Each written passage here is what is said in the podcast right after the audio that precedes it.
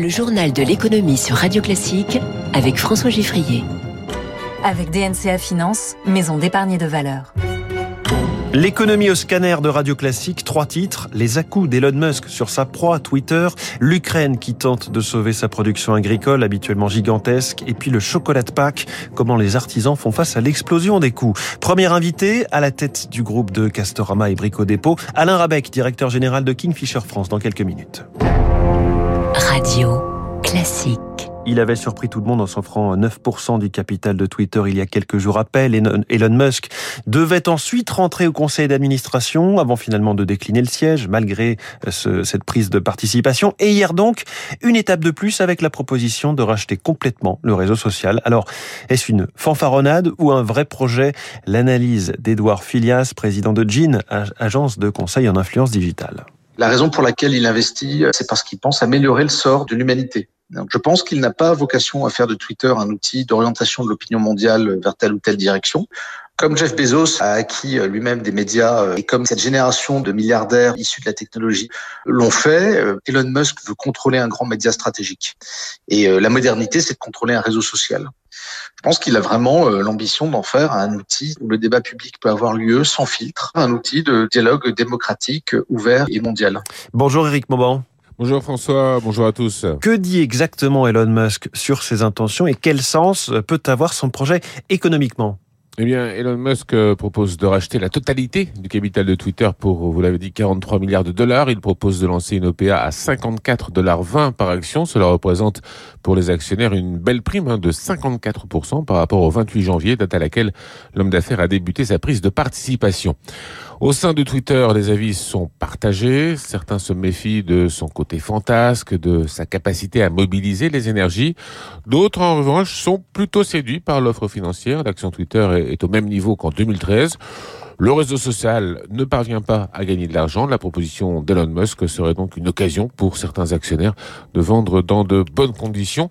Le milliardaire voudrait retirer Twitter de la bourse afin de diriger la société comme il l'entend, à l'abri des regards de Wall Street. Il veut la rendre moins dépendante de la publicité et permettre une plus grande liberté d'expression des considérations, donc aussi bien économiques que politiques. Merci Eric Moment. Twitter en recul d'un 68% hier. Le Nasdaq a perdu plus de 2%. Le Dow Jones a reculé de 0,33%. Les marchés européens dans le vert, en revanche, Paris plus 0,7, Francfort plus 0,6, et ce après la confirmation par la Banque Centrale Européenne de ses intentions modéré contre l'inflation. Les achats d'actifs prendront fin au troisième trimestre et la première hausse des taux interviendra quelques temps après, sans plus de précision. L'euro a reculé, il est à 1,0804 en ce moment et le Nikkei, lui, est en très léger recul, instabilité moins 0,09%. 6h41, avec euh, le printemps vient la saison des labours et des semis. L'Ukraine, grenier à blé de l'Europe et d'une partie du monde, tente de maintenir le plus possible sa production. C'est habituellement 15% de son PIB, 40% de ses exportations.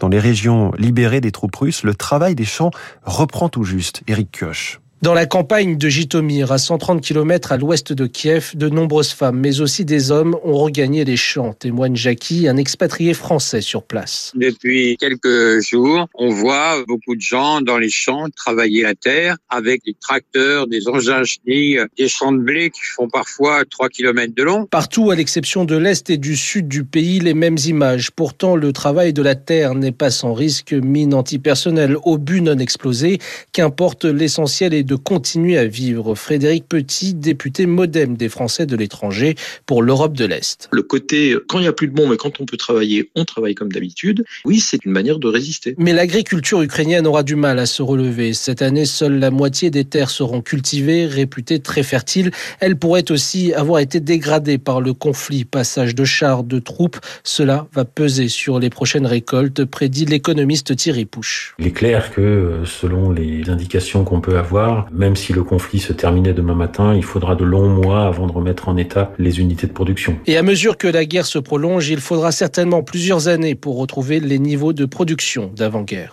Et à propos du conflit en cours, l'agence de notation Moody's le dit, la Russie pourrait être considérée en défaut de paiement si elle ne paie pas deux échéances en dollars d'ici la fin de la période de grâce, c'est-à-dire dans trois semaines à peine. Dimanche, les cloches vont déposer les œufs, les lapins et autres réjouissances chocolatées. Alors, depuis plusieurs jours, on s'active hein, dans les laboratoires, chez les artisans pour pouvoir les approvisionner. Pâques, c'est le temps fort de l'année après Noël, évidemment, pour la filière. 200 millions d'euros de vente, rappelle le syndicat du chocolat. Pour les artisans chocolatiers, le tiers, voire la moitié du chiffre d'affaires peut être réalisé à Pâques. Émilie Vallès a assisté au, tout dernier rush hein, chez un pâtissier chocolatier de Colombes, dans les Hauts-de-Seine.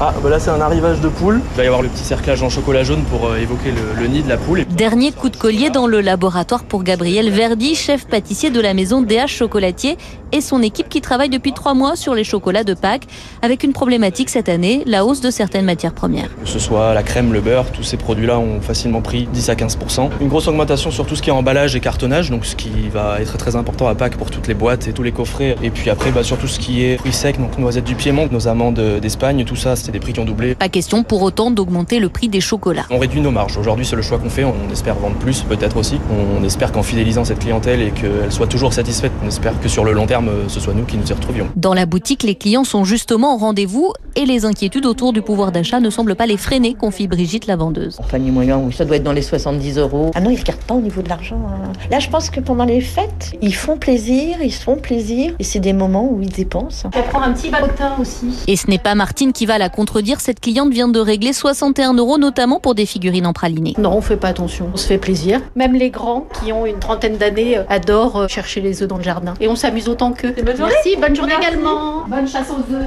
cet artisan David Aes qui fabrique 500 kilos de chocolat par an, une demi-tonne quand même, et, et pas que c'est 20% de son chiffre d'affaires annuel.